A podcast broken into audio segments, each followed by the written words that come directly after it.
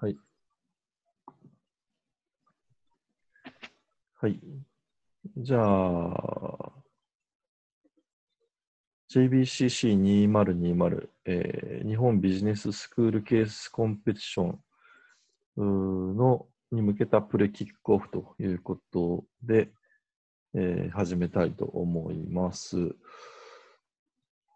はい。ちょっと私、軽く、ざっくり大会概要について喋りますんで、なんか、あの、突っ込んでください。お二人。で、大会の概要と審査基準みたいな話をします。で大会概要については、えーっと、まあ、エントリー受付が8月9日までで、8月9日、あと10日に、8月の10日に、えーケースが出てきます。で、どういう業界かもわからない。えーまあ、まあ、ケースがドーンと出てきて、それに対して、えーまあ、そのケースに出てくる業界なり、その会社の課題を、おは何かっていう分析をして戦略を立ててくださいっていうことになると思います。で、それが9月5日に、えー予選資料の提出締め切りということになるんで、だいたい25日間ぐらいですかね。の中で、えー予選資料を作っていきますという話です。で、10月の前半に、えー予選の通過発表があって、11月の8日の日曜日に本戦。これオンライン開催、今年はになってます。で、えっ、と、提出物、まあ、予選資料をどういうフォーマットで作るんですかっていう話でいきますと、えっと、合計8枚です。内訳は本文が2枚。で、添付資料3枚。で、その3枚の中に、えっと、スライドを18個入れていい？だから、1ページあたり6枚か。あ、あと6スライド、6スライド、6スライドスライドかな。っていうのが添付資料で、で、プラス財務諸表が2枚。で、あと、えっと、出どころ。まあ、どういう資料から引っ張ってきましたかっていうのが1枚。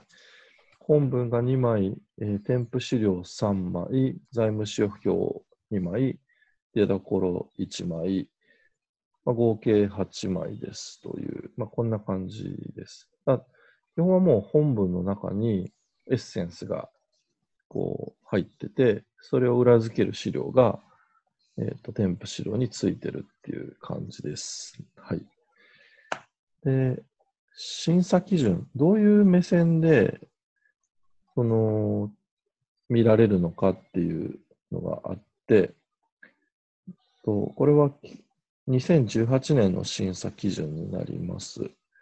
大きく3つあって、えっと、分析の緻密さ、ファクトしっかり捉えられてますか？っていうのが一つ。二つ目が中長期戦略。あ、え短中期戦略か。で、三つ目が長期戦略。えー一点目が分析の緻密さ、二点目が短中期戦略、三点目が、えー長期戦略。なので、まあ、2番と3番が、まあ、戦略の話なんで、すごくざっくり言うと、ちゃんと現状分析ができてますか、それに対して戦略があきちんと立てれてますか？っていう、まあ、ざっくり大きく2つです。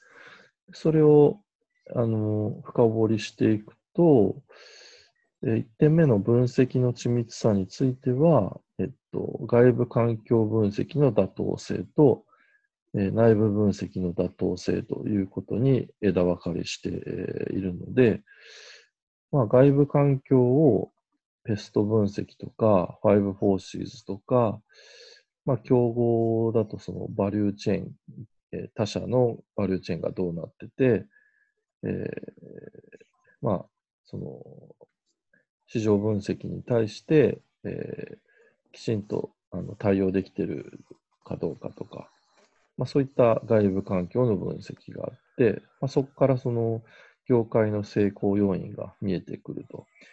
で、それを自社分析、内部分析に照らして、まあ、自社の経営資源の中では、競合と比べて何が足りませんか、外部環境の変化に対して何が足りませんか、成功要因に対して何が足りませんか、それは、えっと、財務的に、まあ、どういうふうに現れていますか？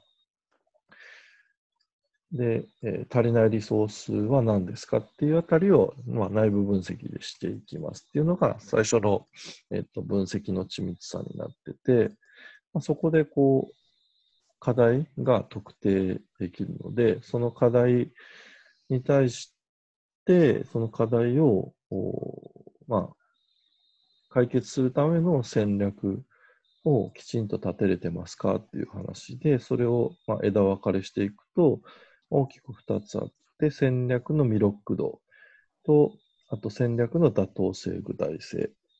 えー魅力度と、えー妥当性、具体性になってます。で魅力度で言うと、えっと、まあ、外部環境の予測の、まあ、裏付けと、あとそれに対して、えーきちんと営業利益なり売上が立つ、えーようなあ魅力的な計画になってる、戦略になってるかどうか。かつ、えっと、その中で環境変化が生じたときに、そのリスクに対して対応できるかどうか。競合に対して優位性がある戦略になっているかどうかいうのをひっくるめて、え戦略の魅力度の高さということが一つ。で、もう一つは妥当性、具体性ということで、えーと、まあ、分析結果との整合性なんで、さっき言った課題に対して、えー対処できるようなソリューションになってるかどうかっていうことと、まあ、抽象的な話じゃなくて、具体的な、えー戦略になってるかどうか。で、プラス、その戦略っていうのは定量的になってるかどうか。こう、まあ、ゴールの置き方としては、きちんと数あの数字で説明できるのかどうか。で、かつ、実現ちゃんとできるような、自社でそのリソースがあるんですか。で、かつ、財務戦略として、そのゴールに近づくような財務戦略になっているかどうか。っていうようなあところが戦略になっています。なので、まあ、きちんと分析、えー現状分析をして、戦略を立てれているかどうかっていうところの審査基準で見られますということになります。はい。まあ、こういうような、あの、ところがざっくりと大会の概要になります。伝わりましたでしょうか？和田さん、水島さん。わかりました伝わってま。す。なんか、こう、まあこういうのに対して、どう取り組んでいきますか？みたいな。うんなんか、僕も叩きとしてちょっと共有してもいいですかね？おおちょっとまあ、皆さんもお忙しいと思うんで、どこの。時短でなんか、うん。お願いします。まあ、といってもこれただあの、何でしたっけ ?JBCC のあの、多いじゃない。これなんですけど、うん。これが昨年の、えっ、と、小木製作所っていうケースの、まあ、ケースライターの意図っていうのかと思いまして、まあ、何らか多分ケースごとにテーマが与えられているっていうふうなはいはい。ようで、おおなるほど。まあ、なんか微妙にこの、なんていうんですかね、その、成長フェーズなのか、成熟フェーズなのか、なんか衰退フェーズなのかみたいなのがプ、ロダクトライフサイクル。はい、ライフサイクルの中で、うん。なんか大大まかななんか多分テーマを示してるのかなというなんか意図があるみたいで、だから、元、何年か前までは衰退してるプロダクトライフサイクルでいうと、はい衰退期にあったところの企業でした。で、去年と一昨年は、えっと、成熟、成熟期のところです。なので、はいまあ、じ、あの、ライフサイクルの違うようなテーマが、まあ、うん違う年で出てきましたということです。そうですね。はいなるほど。まあ、ここはでももう推測してもあれなんで、多分もう出てみてから多分どんな産業かっていうのはちょっともはいはいう見ていくしかないですよね。まあでもありがとう、ありがとう。うん。あとは大枠として、なんかその、やっぱり B2C か B2B かっていうのもあるみたいでな、るほど、なるほど。正直結構 B2C で考えるとも結構難しいですよね。普段の僕ビジネスとかだとどうしても B2B な方が多いんで、すごくこの辺は、まあどっちで出るかで結構悩ましいなと思いましたね。はいはいはい。はいはい。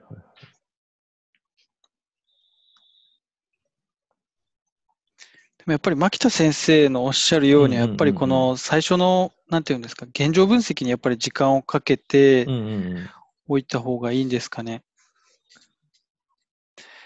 あとはこの、おそらくケースの中身での、えっとうん純粋な、なんていうんですかね、えっ、と、ファクトを集める、正確に集めるっていうのもあるかと思うんですけど、あとはそれ以外のファクトをどう収集するかなっていうのも、まあ、考えていくのかなと思ってはいますね。まあでもまずはそのケースの付録資料ですとか、うんまあ、本文からとにかく正確にファクトを洗い出さなきゃいけないですよね。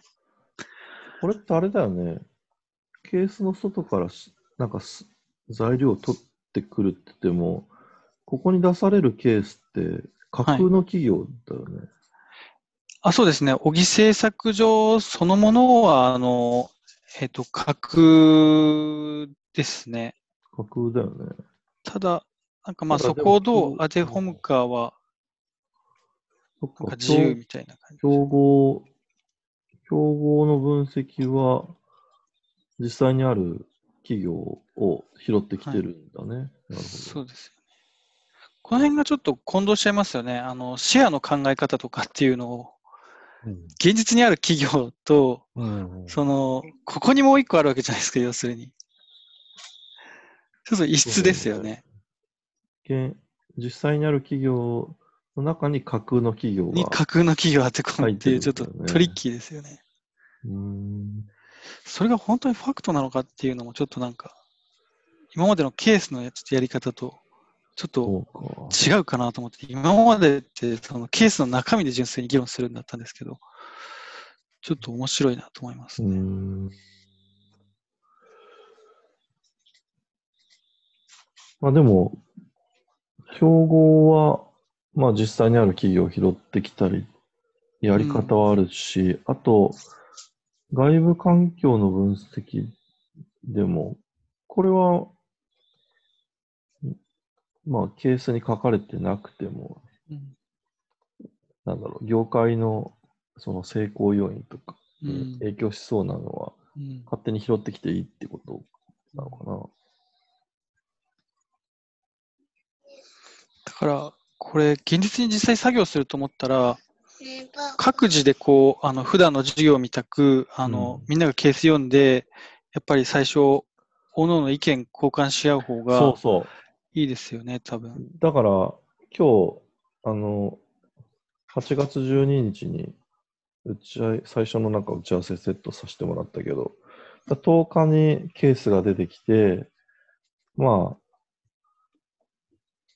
まあ1日で一旦ざざーっと読んで、論点ってなんだろうねって仮説立てて、で、12日に集まって、すああ、確かにね、確かにね、そうだね、そうだね、って言い合う感じだよね。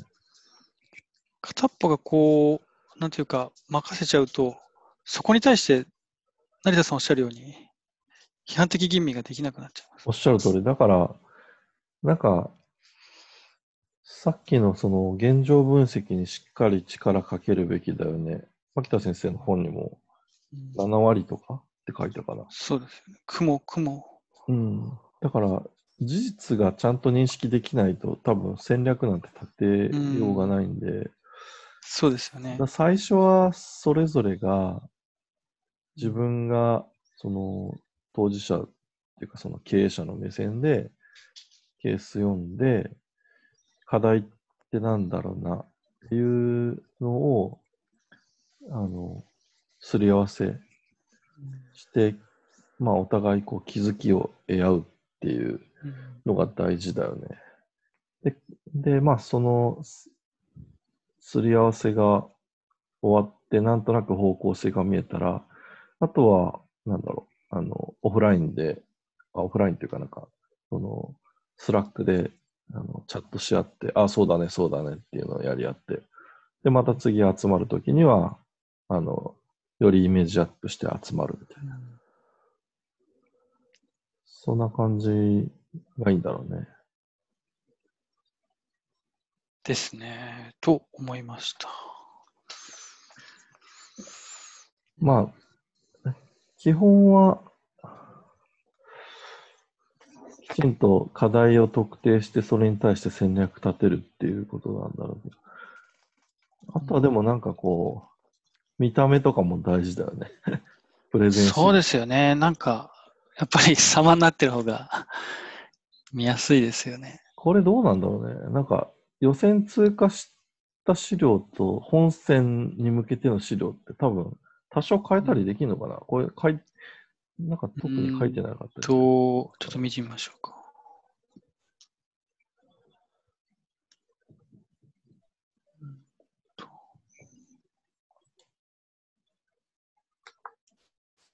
ただ本戦の方はもう本当にガッチガチのなんかプレゼン資料っていう印象ですね。だからパワポをあのがっつり作り込むのは、あそうね。ただ、もともと予選通過してからだな、えここら辺であの、なんていうんですかね、その文章にしてはいはいはい起こすのが確か2枚ですよね。予選資料だよね、それね。そうですよね。えっと、こう、上、上から、はいあ、。もうもう一回ちょっと上見して、コーダこれテで言うと、あ、一一枚目見してもらって。あ、これ1枚目ですね。外部環境があって、市場顧客、で、こ競合他社があって、市場の成長予測うんがあって、あ、スクロールしてもらっていい？はい。で次いっちゃいます？うん、次に内部環境があって、うん自社ね、はいはい。で、えー、だから、以上が、今までのところが現状分析か。で、それに対して打ち手、そうですね。打ち手、打ち手が、打ち手が4種類、あ、打ち5手が種類ぐらい、5 5種類ぐらい、はい、えー。あります。戦略オプションとして5個、5つぐらいやってんだな。うん。で、かつ、戦略とは別の論点として、組織の中の組織体制をどうするかみたいなことにも触れてんだね。うーん。で、この辺からは、これ、あ、ちょっとスクロールしてもらっていい？はい。ちょっと大きくします。あー、これ綺麗なプレゼン資料だね。気合入ってますよね。いやー、きこれは綺麗な資料だね。見栄え、大事だね。色もやっぱり統一感あるから、うん。なんか、役割分担しすぎると、統一感なくなるリスクがあると思うんだよね。誰かが最最後ちゃんと揃えないといけないですよね。確かに。色すごい統一感あるよね。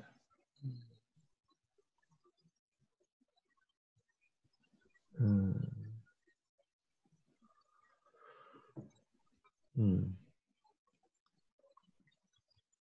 まあ、本当に、どこまでロジカルかわかんないけど、お、なんか、見た目いいと、おって感じになるよね。確かに。勉調べてるみたいな。うん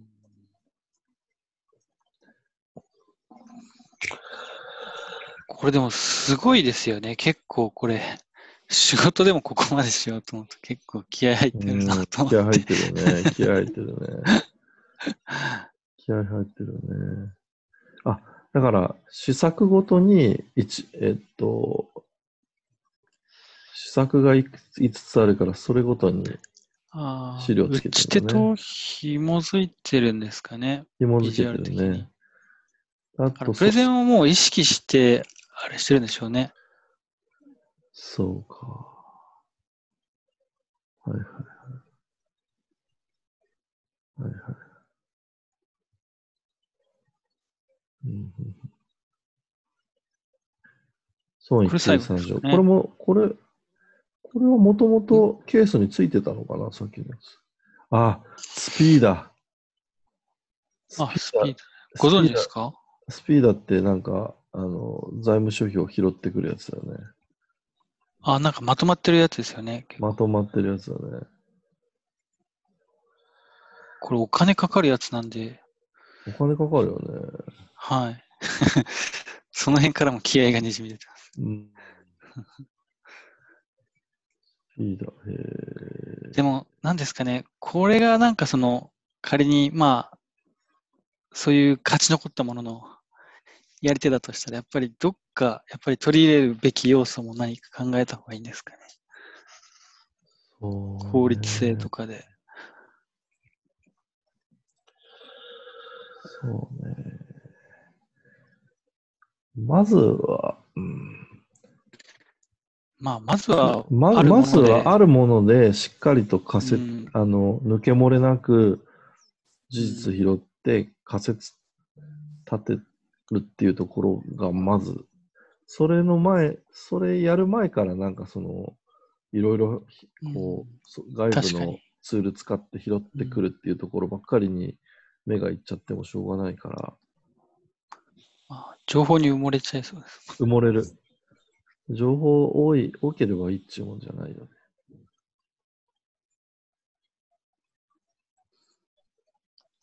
こんな感じですね。で、プレゼン資料も一応あれですかね。うん。あ、プレゼン資料。本本選資料。さっきの林志門さんチームのやつですね。村さん、なんかてあの適宜、うんなんかお、はいおお気づきなところがあったら。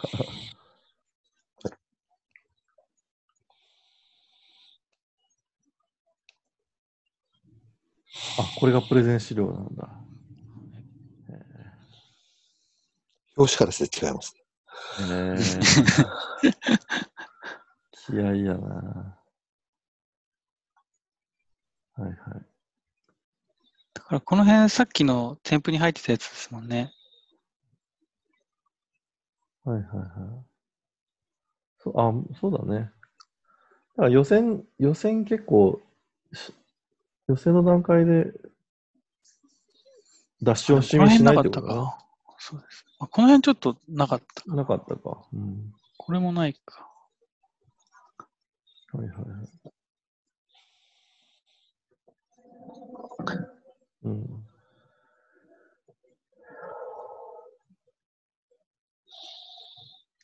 こういうの綺麗だよね。でも僕、綺麗すぎてなんか中身が入ってこないと思って。うんああ、綺麗だね。で、なんか終わっちゃう。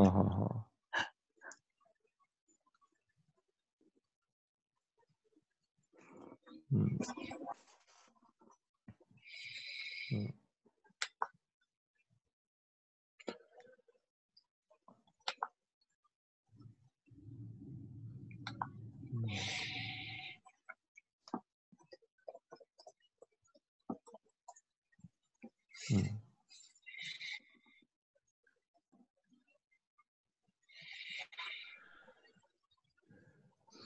ここ、うん。なんていうか、答えを導き出してる、結構、なんていうんですかね、ロジックがちょっと、まあ、その辺は多分、プレゼンで、あの、ね。口頭で説明されてるんでしょうけど、プレゼンこれだけ見てもよくわかんないですもんね、ロジックが、ロジックがわかんないですよね。文章。ただ丸×三角がついてるだけです。うん。文章がうん。超短いからわかんないな、これ。うん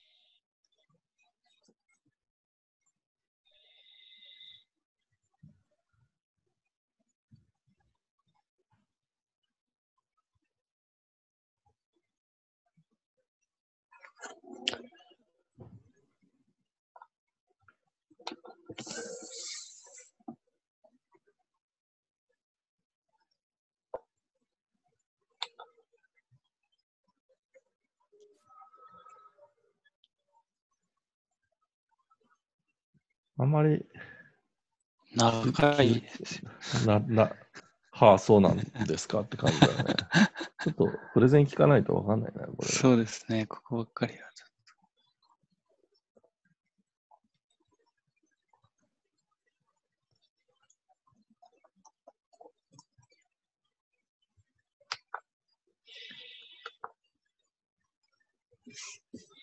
金調達、資金調達。うん、こうこの辺も本当になんかその、わかんないですよね。なんでこうなるのか。組織と人員の対応。うん、資金調達。もうこの辺は多分もう、その、雲から出たところだから、うんうんうん。ある程度独自性がある内容ですよね。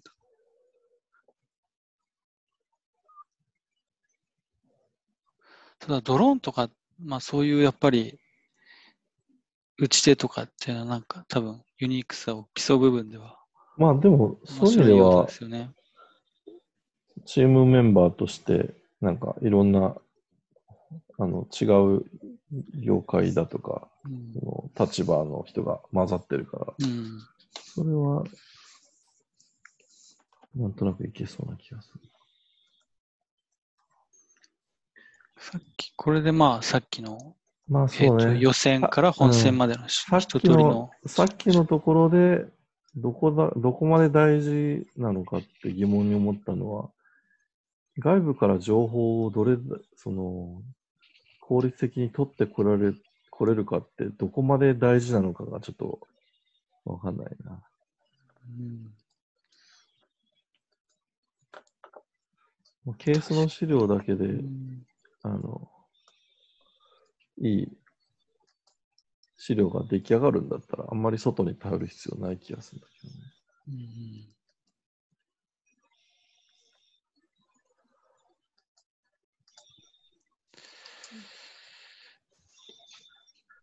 小田さんなんかお気づきのところがございましたら。えーあまり、うん